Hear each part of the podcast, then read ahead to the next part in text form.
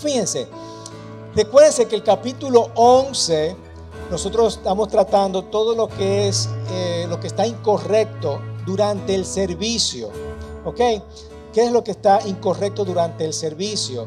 Y lo primero se trató acerca de si las mujeres deberían usar el velo en el culto durante el servicio, mientras oran, mientras profetizan. Y Pablo fue muy claro sobre esto, pero al final de todo, todo tuvo que todo tiene que ver acerca del género. Pablo trató este asunto y concluimos que recuérdense que no es un asunto de la eso es un asunto de la época, ya hoy día eso no aplica para cada uno de nosotros, pero sí tenemos que entender que hay un liderazgo, que hay una autoridad en la iglesia y la iglesia en aquella época era muy estratificada. ¿Qué significa eso? Que había capas. El hombre tenía su puesto, la mujer tenía su puesto. La mujer eh, que era casada era propiedad pues, prácticamente del hombre. Pero concluimos que todo eso, Pablo no vino a acabar con eso. Pablo lo que vino es, oye, ahora nosotros somos una persona diferente en Cristo Jesús. Por lo tanto, el hombre debe de amar a su mujer y la mujer debe respetar a su marido. Y entre las mujeres y el hombre debe de haber una sumisión eh, mutua. ¿Por qué? Porque debemos de reflejar la imagen de Dios. Dios nos creó hombre y debemos de reflejar su imagen. Dios nos creó mujer y debemos de reflejar la imagen siendo una mujer. ¿Verdad que sí? Somos imagen y el reflejo de Dios tal como Dios nos creó. Y si tú tienes preguntas sobre esto, recuérdense que este mensaje está grabado. Lo pueden buscar a través de nuestra página y en las redes sociales donde lo tenemos. Ahí está. Amén. Ok, ahora la segunda parte trata acerca de la Santa Cena, cómo nosotros debemos de comportarnos en la Santa Cena. Pablo va a hablar sobre este, sobre este tema que él expone y está un poquito incómodo de la manera como ellos lo están celebrando. Así que esto ha provocado eh, una disyuntiva, ¿verdad? Una incomodidad de parte de Pablo. Hay mucha confusión. Y yo sé, y por eso yo digo que este mensaje es importante, porque muchas veces nosotros estamos confundidos cuando estamos tomando la Santa Cena. ¿Qué es realmente lo que estamos haciendo con esto? ¿Por qué lo estamos haciendo? ¿Cuánto tiempo debemos de estar tomando nosotros la Santa Cena? ¿Tiene sentido lo que estamos haciendo? a veces me siento digno. ¿Es digno yo tomar la Santa Cena? ¿Qué es lo que estamos haciendo con esto? Eh, hay veces que yo entro a la Santa Cena y digo, wow, yo creo que no merezco recibir la Santa Cena porque no me siento digno. Todas estas cuestionantes nos hacemos cuando venimos, nos están pasando eh, la copita, la galletica. Y yo no sé ustedes, pero yo he pasado por eso. Incluso había domingo en que yo, ay, no, la Santa Cena toca ay, no, no, yo no quiero. ¿Por qué? Porque me sentía mal. Ok, entonces yo quiero que borremos todo eso en el día de hoy y vengamos a celebrar este momento tan importante para nosotros y lo hagamos con gozo, lo hagamos con alegría, entendiendo lo que estamos haciendo, guiados en paz, ¿verdad? Sintiéndonos con paz y seguridad de lo que estamos haciendo en el día de hoy. Amén. Así que a la hora de celebrar, la Santa Cena del Señor, para muchos ha sido confuso, no sabe lo que estás haciendo, te desvía o nos desviamos del propósito y la intención de este momento tan importante y sagrado para nosotros. Entonces la pregunta es, ¿qué sabes o qué, debes, qué debemos de saber sobre la cena del Señor para hacerlo de forma correcta y sentirte seguro de lo que estás haciendo? Ok, y eso es lo que vamos a ver en el día de hoy. Así que vamos a comenzar en el versículo 17, donde Pablo comienza diciendo, hay algo de lo que no puedo felicitarlos. ¿Ok? Y son las reuniones que ustedes tienen. En vez de serle de ayuda, los perjudican. Imagínense, por ejemplo, yo como director, que yo vaya donde una de las iglesias nuestras, diga, mire, ustedes no pueden tener ya esas reuniones que ustedes tienen. O que venga mi pastor y me diga, mira Juan Carlos, tú no puedes tener esas reuniones. No tengas esas reuniones porque lo, que están haciendo es perjudicarlos, están haciendo un desastre. Eso es lo que Pablo le está diciendo acá, ¿verdad? Versículo 18. Para empezar, me han dicho que cuando ustedes se reúnen, se reúnen como iglesia, no se llevan bien. Hay un grupito aquí y un grupito por allá y lo que se está es una tiradera. Hay división, se dividen en grupos y se pelean entre sí. Y eso lo vimos al principio, ¿verdad? En donde nosotros, Pablo, nos anima a estar unidos. Pero aquí hay divisiones. Aquí las cosas están estratificadas, como les dije. Y vamos a explicar eso más adelante. Y yo creo que en esto hay algo de verdad. Claro, Pablo entiende lo que está sucediendo. Versículo 19. En realidad, todo esto tiene que pasar para que se vea quiénes son los verdaderos seguidores de Cristo. Cuando yo leí esto, a mí me, vino a la mente cuando uno suelta ese ratoncito de mentira por ahí que salten para ver quiénes son los machos de verdad.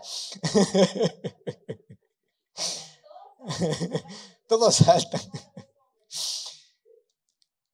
Estas cosas están pasando para ver quiénes son los verdaderos seguidores de Cristo. Cuando pasa este, este tipo de asuntos, la pandemia, por ejemplo, ahí tú te das cuenta quiénes son los verdaderos, seguidores de Cristo. Cuando pasan los problemas, las circunstancias, ahí es que tú te das cuenta quiénes son los verdaderos seguidores de Cristo. Y Pablo, quiénes realmente, él está diciendo quiénes son los que son auténticos, quiénes son los genuinos cristianos. Sigue diciendo, según entiendo, cuando ustedes se reúnen, cada uno se, apura a comer su propia comida y no espera a los demás. Así resulta que algunos se quedan con hambre mientras que otros se emborrachan. Imagínense esa, esa ilustración en donde llega la gente, porque en aquella época se sentaba en una mesa y tenían su festín, y algunos se sentaban, comían y no esperaban, y para colmo, habían personas emborrachándose y otras pasando hambre. 22. ¿Qué? ¿No tienen casas para comer y beber? Si ustedes van a emborracharse, si ustedes van a comer, háganlo en su casa, pero no vengan aquí a la iglesia a celebrar la cena del Señor y tener su excusa para venir a celebrar la iglesia, la, la Santa Cena o la iglesia. Hagan eso en su casa, hermanos. Eso no es lo que venimos a hacer aquí. ¿Los alabaré por eso? No, por supuesto que no, yo no lo voy a alabar. Y eso no es participar de la cena del Señor. Eso es totalmente lo contrario. Yo no lo voy a felicitar por eso, no lo voy a alabar por eso. Ustedes están haciendo un desastre en este asunto. Es un boche. Es una falta de respeto a la iglesia de Dios y es poner en vergüenza a los pobres. Si lo que quieren comer, beber, háganlo en su casa. Porque yo recibí del Señor lo mismo que les he enseñado. Aquí Pablo va a tomar lo que él aprendió de Lucas, de Lucas 17. Acuérdense que Pablo nunca estuvo con Jesús, sino que él aprendió todo eso de los discípulos y de Lucas. Que el Señor Jesús, la noche que fue entregado, tomó pan, después de dar gracias, lo partió. Este es mi cuerpo que es para ustedes hagan esto en memoria de mí, acuérdense de mí, de lo que están haciendo. De la misma manera tomó también la copa después de haber cenado, diciendo, esta es la copa, este es el nuevo pacto en mi sangre, hagan esto cuantas veces la beban en memoria de mí.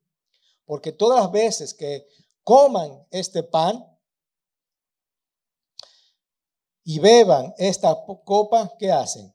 proclaman la muerte del Señor hasta que Él venga. Es decir, tú estás diciendo algo, tú estás declarando algo, tú esto no es algo vacío, esto tiene un significado. Tú estás proclamando algo y es su muerte. Versículo 27. De manera que el que come el pan o beba la copa del Señor indignamente, indignamente, es decir, tratando como si fuera una comida común, el pan, la copa, como si fueran cosas comunes, no entrando en la conciencia solemne de lo que significa esto, va a ser el culpable de la sangre del Señor. Por tanto, examínense, es decir, vamos a evaluar introspectivamente, vamos a entender lo que estamos haciendo, vamos a examinarnos. Y entonces coma el pan y beba de la copa, porque el que come y beba sin discernir, sin evaluar si eso está bien o está mal, correctamente el cuerpo del Señor come y bebe juicio para sí. Por esta razón hay muchos débiles y enfermos entre ustedes y muchos duermen. Por este versículo, muchas personas dejan de tomar la Santa Cena porque han aprendido, bueno, como yo no me siento de forma indigna, yo no quiero ni enfermarme, ni estar débil, y mucho menos quiero dormir. En este caso es morir literalmente. Yo no quiero morir. ¿Ok? Versículo 31. Pero si nos juzgamos a nosotros mismos, no seríamos juzgados. No vamos a ser juzgados si yo no evalúo. Pero cuando somos juzgados, el Señor nos disciplina para que no seamos condenados con el mundo. Versículo 33. Así que, hermanos míos, cuando se reúnen para comer, espérense los unos a los otros. No coman adelante, sino espérense. 34. Si alguien tiene hambre, come en su casa para que no, para que no se reúnan para juicio. Los demás asuntos los arreglaré cuando vaya. Es decir, tenemos que seguir hablando de eso. Todavía hay cosas que yo voy a tratar. Todavía hay cosas que yo, cuando yo vaya, le voy a terminar de rellenar y le voy a terminar de echar su buen boche. Ok. Bien. Yo quiero dar un poquito de contexto con lo que estamos eh, evaluando aquí para que nosotros tengamos entendimiento de lo que sucede.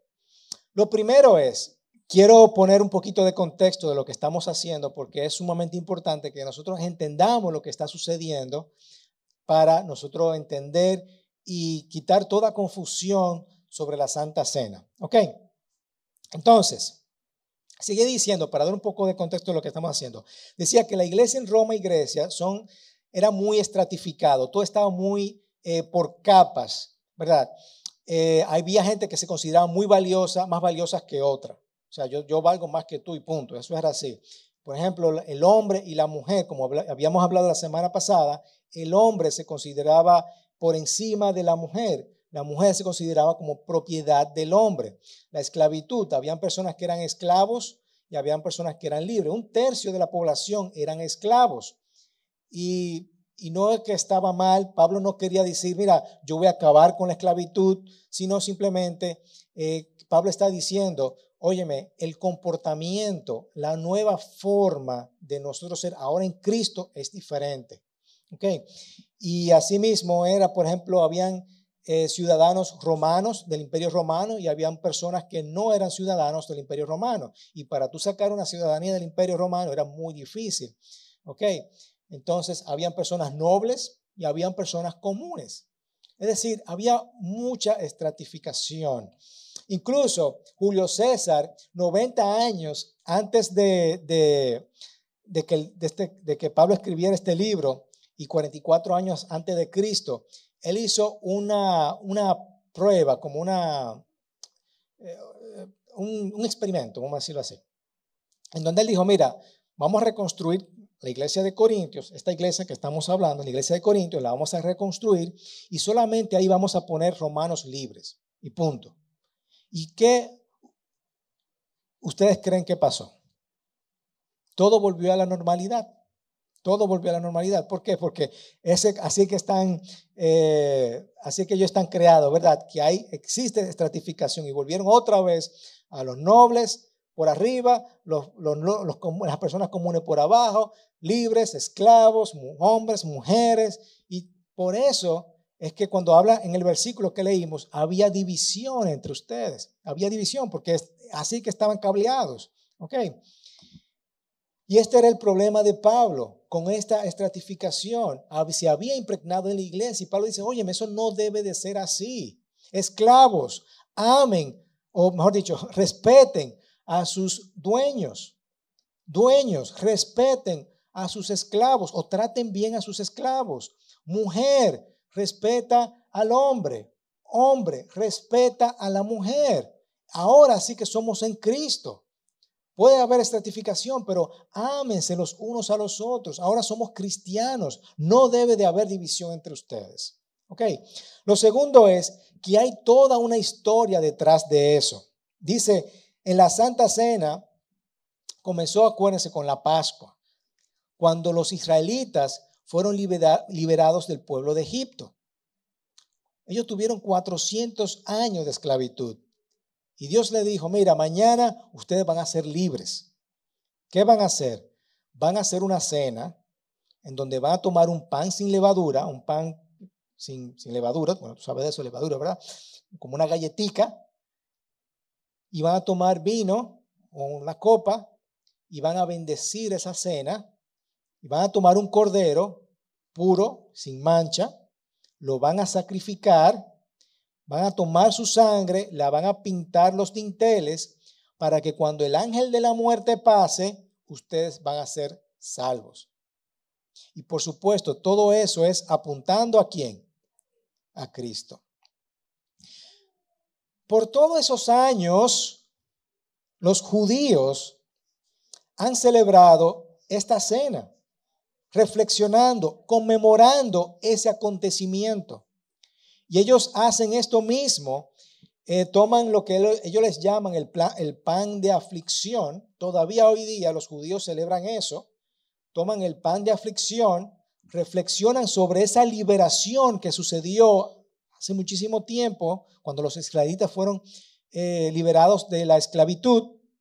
Y también toman y miran hacia el futuro diciendo, óyeme, así como tú liberaste a los judíos también tú no vas a liberar a nosotros en el futuro de toda maldad, ¿verdad? De todos nuestros enemigos. Y hoy día los judíos celebran su Pascua. ¿Ok? También tienen esa copa, la última copa, y le llaman la copa de bendición. Ahora bien, viene Jesucristo y Jesucristo durante todos los años como judío ha celebrado esa misma Pascua. Todos los años celebra su Pascua, eh, se junta con, incluso cuando él tuvo con sus apóstoles, cuando comenzó su ministerio antes de morir, también celebró su Pascua. Pero llegó la última, el último día, el último día antes de morir, y dijo, vamos a celebrar la Pascua. Él agarra su pan y dice, a partir de este momento, yo voy a cambiarlo todo. Todo lo voy a cambiar. Este este pan va a tener un nuevo significado. Lo voy a partir y eso va a significar que mi cuerpo va a ser quebrantado. Millones de personas han muerto por su rey. Mañana yo voy a morir. Yo voy a ser un rey que voy a morir por todas por todos ustedes. Eso es lo que está diciendo. Este cuerpo lo voy a quebrantar y eso es lo que va a significar a partir de ahora. Luego la última copa, la copa, lo que sería la copa de bendición judía, él dice, esta copa va a representar un nuevo pacto, un nuevo pacto entre ustedes. Este va a ser la sangre que voy a derramar por cada uno de ustedes. Y todo esto lo va, quiero cuando lo hagan, cuando se junten, cuando celebren la Santa Cena, esta cena, lo van a hacer en memoria de mí. Se van a recordar de este momento. Ok, yo cargué un castigo que tú no merecías. Que tú merecías, perdón. Ese castigo que tú merecías, lo voy a tomar yo. Y este cuerpo, y, este, y esta sangre, o este pan y esta copa que representa mi cuerpo y mi sangre, esto es lo que va a representar.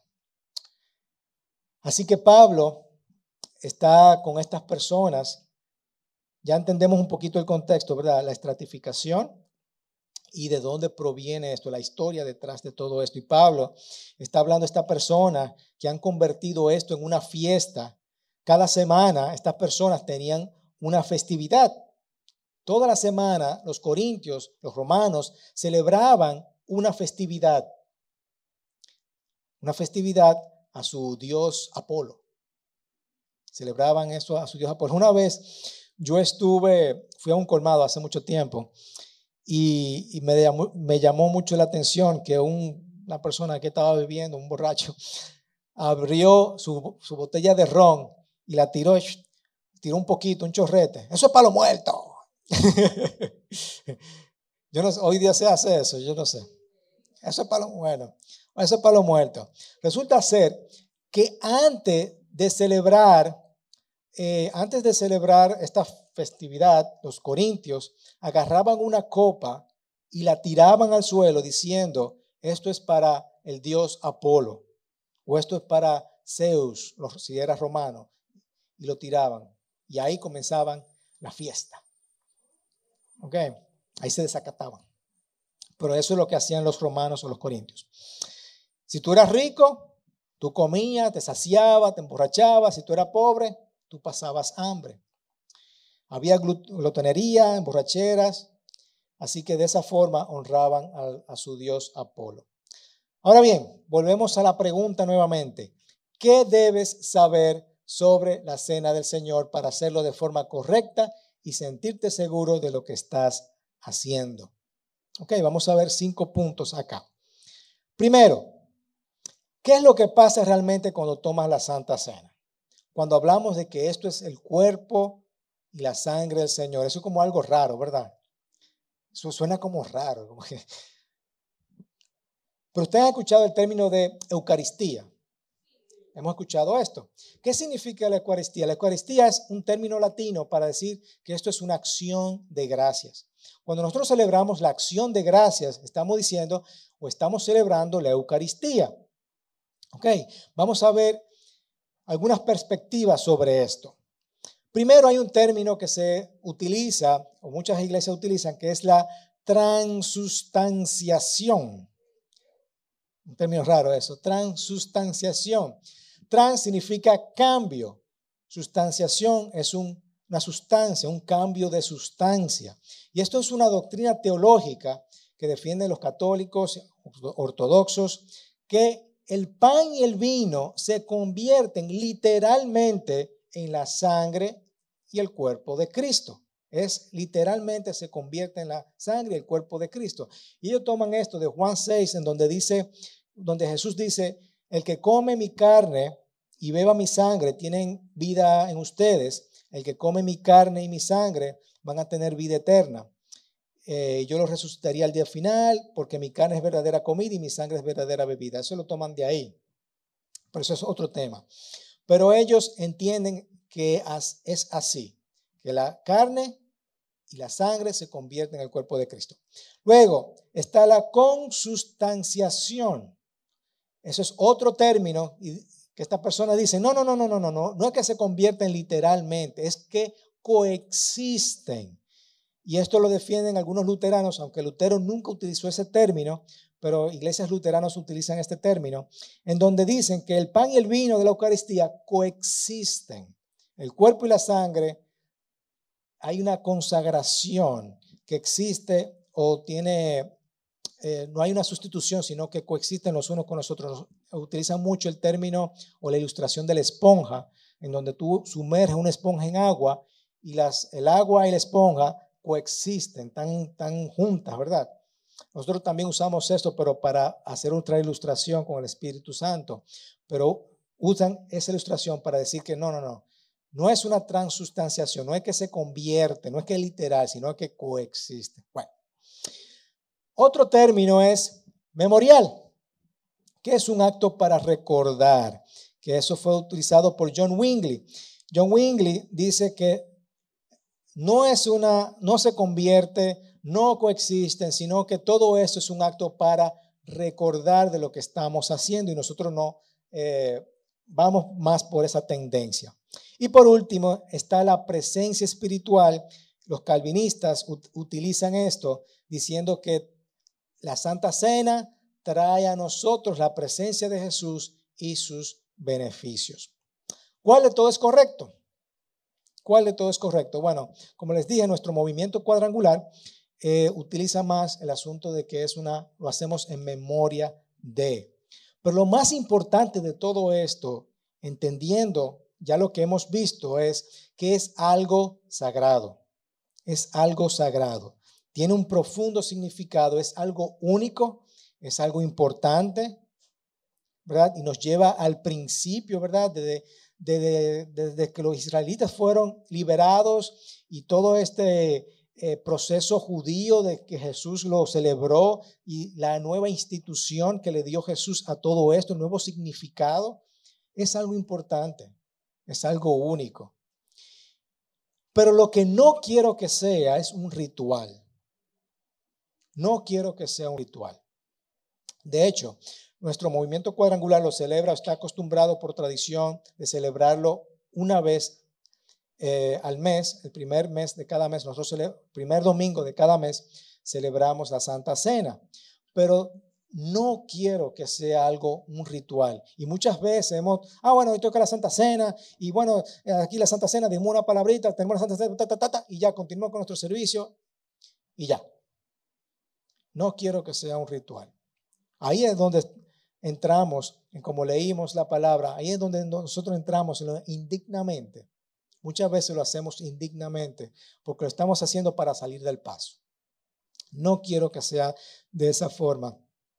Eh, hay otras iglesias que lo celebran todos los domingos.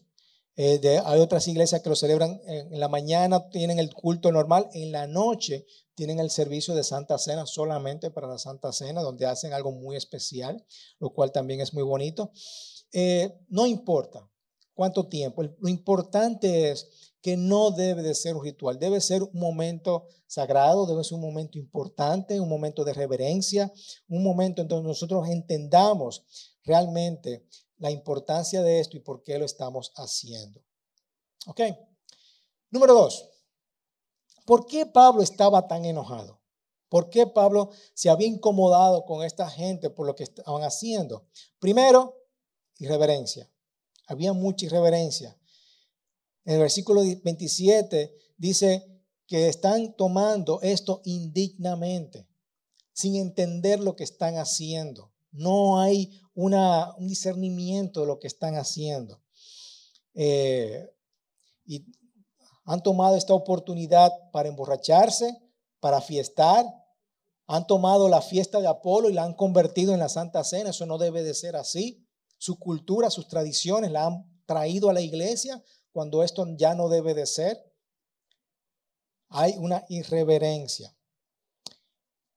Y también hay una injusticia hay una injusticia. Así resulta que algunos que quedan con hambre, mientras que otros se emborrachan. Por estas divisiones que hay, por estas divisiones, por esta estratificación entre la sociedad, hay gente que los ricos se borrachan, comen, se sacian, pero hay otras personas que están pasando hambre. Hay una injusticia y Pablo, no, no, no, esto no debe de ser así. No debe ser así. La estratificación no se puede impregnar en la iglesia. Jesús ha cambiado todo. Nosotros tenemos que tener un sentido de comunidad, de comunidad. Y de hecho, como nosotros tenemos la Santa Cena, también hay un problema que es muy individual. Nos pasamos este pancito, esta galletita, lo comemos y es muy individual ahí entre tú y, la galletita y el pancito cuando debe de, haber todos unidos. Debemos de comer el pan todos unidos. Obviamente ahora por el COVID ha empeorado las cosas, pero eh, no debe de ser así. Debemos, debemos estar todos juntos. De hecho, podemos tener un banquete. A nosotros como eh, hace muchísimo tiempo, yo quería, antes, de, antes que viniera el COVID, tener nuestras comelonas. Teníamos comida. No sé si te acuerdas, Lenny, ¿verdad? ¿Te acuerdas que teníamos comida? Eh, hacíamos una comelona grande y comíamos entre todos. Y es una buena oportunidad también para celebrar la Santa Cena del Señor. Tener ese tiempo para nosotros decir, óyeme, esto lo estamos haciendo, eh, celebrando lo que Cristo ha hecho por mí. Amén. Lo tercero es que la comunión es algo sagrado, sagrado, indignamente, es decir, no entrando en la conciencia de que estamos haciendo algo simbólico. Eso es lo que significa indignamente. Muchas personas han dicho, bueno, como yo he pecado, como yo he cometido algún pecado en la semana, yo no voy a tomar la Santa Cena. Como yo pequé, yo no, no, no, yo no, yo no voy a participar de la Santa Cena. Hermanos, si aquí hay alguien, si aquí hay alguien como Jesucristo ahora mismo, tú eres la única persona que va a recibir la Santa Cena el día de hoy. ¿Ves que no tiene sentido? No tiene sentido. Para nada. Precisamente como soy pecador, como yo he pecado, quiero tomar la Santa Cena. Esa es la mejor oportunidad de yo decir, Señor, perdóname. Señor, perdóname. Yo te necesito. Yo no quiero seguir por ese camino. Yo quiero seguir por un camino nuevo. Yo quiero seguir por una transformación nueva, por algo que tú tienes para mí. Y obviamente también por la razón de que, como dije, versículo 30, que dice, por esta razón hay muchos débiles y enfermos entre ustedes y muchos duermen o mueren. Hay muchas personas que, que evitan tomar la Santa Cena. Pero te voy a decir, Pablo se refirió a esto, primero, porque obviamente si tú te estás borrachando, si tú te estás comiendo más de la cuenta, no, no dudo yo que estés enfermo y te muera, ¿verdad? Pero segundo es, porque Pablo dice, óyeme, si no, no nos juzgamos a nosotros mismos, el versículo 31, si no nosotros no, no nos juzgamos a nosotros mismos, no seríamos juzgados. Es decir, si yo no evalúo lo que yo estoy haciendo y si yo no me doy cuenta de que yo estoy haciendo algo mal, voy a seguir igual. Yo no voy a ser transformado, no voy a ser cambiado. Mi vida no va a cambiar porque no me, no, me estoy evaluando, no me estoy juzgando yo y diciendo, wow, sí, yo he cometido algún pecado, yo he cometido pecado, yo necesito eh, reevaluar mi vida, yo necesito cambiar, necesito ser una persona diferente. Y Pablo dice, pero cuando somos juzgados, cuando sí nos evaluamos, discernimos lo que estamos haciendo, lo que está bien, lo que está mal, cuando yo me examino, entonces el Señor nos va a disciplinar. Ahí sí, ahí el Señor nos va a disciplinar. No nos va a castigar porque el castigo fue tomado por Él. El castigo que yo merecía, ya Él lo recibió en la cruz. Si no, Él nos disciplina. ¿Cuál es la diferencia? Que la disciplina está basada en amor. La disciplina está basada en que yo quiero que tú cambies. Yo quiero que tú seas una persona diferente. Y cuando nosotros tomamos la Santa Cena, nosotros estamos diciendo, óyeme, Señor, cámbiame. Yo me estoy juzgando y diciendo, Señor, yo he, he cometido error. Ese error no lo quiero volver a cometer. Así que, Señor, cámbiame. Te necesito. Yo recuerdo ese momento en que tú moriste por mí yo recuerdo ese momento en que tú quebrantaste tu cuerpo por mí, en que tú derramaste esa sangre por mí para perdonarme a mí. Entonces yo necesito cambiar. Disciplíname, Señor. Yo quiero hacer algo diferente. Señor, Dios te ama tanto, tanto, tanto, que, tú, que Él quiere transformar tu vida, quiere cambiarte. Así que por eso la comunión lo que, nosotros conocemos como la Santa Cena, este, esta comunión entre nosotros los hermanos, este pan, este vino, que simbólicamente representa su cuerpo, estamos diciendo, Señor, yo te necesito. Y es un momento sagrado para eso. No es un ritual, vuelvo y repito, no quiero que sea un ritual, sino que es algo sagrado. Número cuatro, es un tiempo para reflexionar y anticipar. Dice versículo 28, examínense cada uno a sí mismo y entonces coma del pan y beba de la copa. Como ya dije, oye, entendiendo, evaluándome, juzgándome. ¿Por qué yo estoy haciendo eso? Porque el que come y bebe sin discernir, sin entender lo que está haciendo, no vale la pena. Si no estamos discerniendo qué está bien, qué está mal en mi vida, entonces tú lo que simplemente estás tomando un juguito y una galletita. No tiene, no tiene importancia. Ok, La idea es que nosotros podamos evaluar a nosotros mismos, reflexionar sobre lo que Jesús hizo en la cruz y cómo eso, cómo su vida ha cambiado y cambia mi vida. Es algo que yo tengo que ver, hay una relación entre tú y el Padre. Hay una, algo que yo tengo que ver, una relación entre tú y mis hermanos, una relación horizontal, ¿verdad? Vertical y horizontal, entre Dios y el hombre, entre yo y mis hermanos, cómo yo me estoy comportando frente a mis hermanos. Todo eso tenemos que evaluarlo mientras tenemos la Santa Cena. Es un tiempo también para anticipar, como lo hacían los judíos. Ellos anticipaban. ¿Qué anticipamos nosotros? Versículo 26 dice, porque todas las veces que coman este pan y beban esta copa, proclaman la muerte del Señor. Esto tiene un significado y es proclamar su muerte. El Señor murió por ti, murió por mí para el perdón de los pecados. Proclamamos que cuando yo muera voy a tener vida eterna, voy a vivir, voy a celebrar un banquete con Jesucristo en el cielo. Yo voy a, a, celebrar de que todo lo que Jesús representa en mi vida, Señor, tú eres mi fortaleza, tú me cambias. Yo voy a anticipar que que cuando yo tenga un problema, tú me vas a ayudar, que cuando yo esté enfermo, tú me vas a sanar, que tú me vas a prosperar, que tú me vas a, a, cambiar en todos los sentidos de mi vida.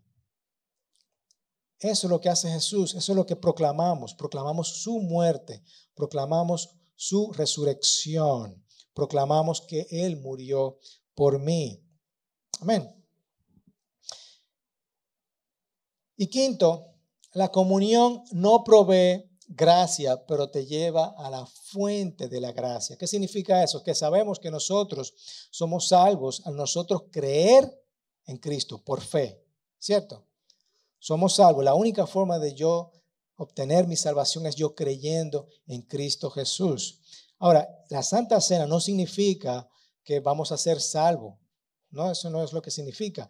Lo que, pero significa que me lleva a la fuente de la gracia, me lleva a Jesucristo. Yo recuerdo, cuando yo recuerdo ese momento, cuando yo reflexiono, cuando yo anticipo, todo esto me está llevando a la fuente de la gracia, me conecta con Jesús, me devuelve a Jesús. No es de que, bueno, yo pequé, entonces déjame tomar la Santa Cena, ok, ahora soy salvo. No, eso no funciona de esa forma, ¿verdad que no? ¿Eh? No es mágico, no, no. Eso no tiene nada que ver. Ok. Así que, aplicación el día de hoy vamos a tomar la Santa Cena. Vamos a tomar la Santa Cena. La Santa Cena es sagrada, es para reflexionar, es para anticipar y nos va a dirigir a la fuente de gracia. ¿Ok? Así que vamos a sentirnos que estamos haciendo algo correcto, que no, no, no, vengamos a, ay, no, la Santa Cena, no, porque no me siento digno. No, no, no tiene nada que ver. Mucho mejor. Si tú estás en pecado, es el mejor momento para recibir la Santa Cena. Amén. Porque la única forma de, no recibirla, no hay excusa para no recibirla, mejor dicho. No hay excusa para no recibirla. Y cuando Pablo dice que no, lo estamos haciendo de manera indigna, es porque lo estamos haciendo así, a la brigandina, sin, entender lo que estamos haciendo. Pero ahora que entendemos, vamos a tomar la Santa Cena como debe de ser, haciendo lo correcto. Es un momento para disciplinarnos a nosotros, para reflexionar, para anticipar y para llevarnos a esa fuente de gracia. Amén. Así que, como lo vamos a hacer, como somos pocas personas, vamos a, vamos a ir a tomar un pancito y una copita. Eh, eso está COVID free, fue hecho con todas las precauciones necesarias, eh, así que no tengan miedo y vamos a tomar la Santa Cena como corresponde. Van a tomar un pan y una copita. Así que este momento, recuerden que es un momento importante en donde nosotros eh, como familia, todos juntos, eh, reflexionamos. Es un momento que, que es ahí donde tú estás, Vamos a pensar en las cosas que el Señor ha hecho, lo importante que fue ese momento para Jesucristo, para nosotros. entendiendo el amor de Cristo para nuestras vidas. Si yo he pecado, Señor, perdóname. Me arrepiento de cualquier pecado que yo he hecho, he cometido en la semana. Le he hablado mal a mi esposa, a mis hijos, eh, a mi compañero de trabajo. He hecho algo indebido, he hecho cosas que no debo de hacer. Todas las cosas. Este es el mejor momento para tú decirle, Señor, entra en mi vida. Entra en mi vida transfórmame, cámbiame, disciplíname, Señor Jesús.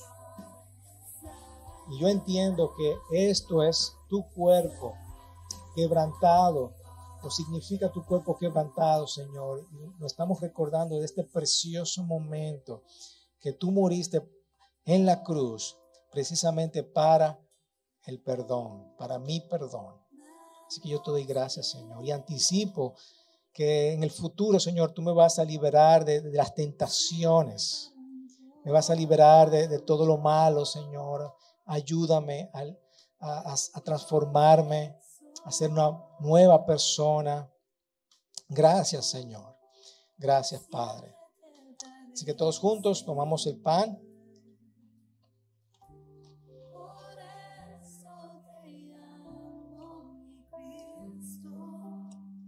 tomamos la copa, que sería la copa de bendición, ¿verdad? Entendiendo que Jesucristo derramó su sangre por cada uno de nosotros. es el nuevo pacto, que Jesús es mi Salvador, mi Salvador eterno. Amén. Amén.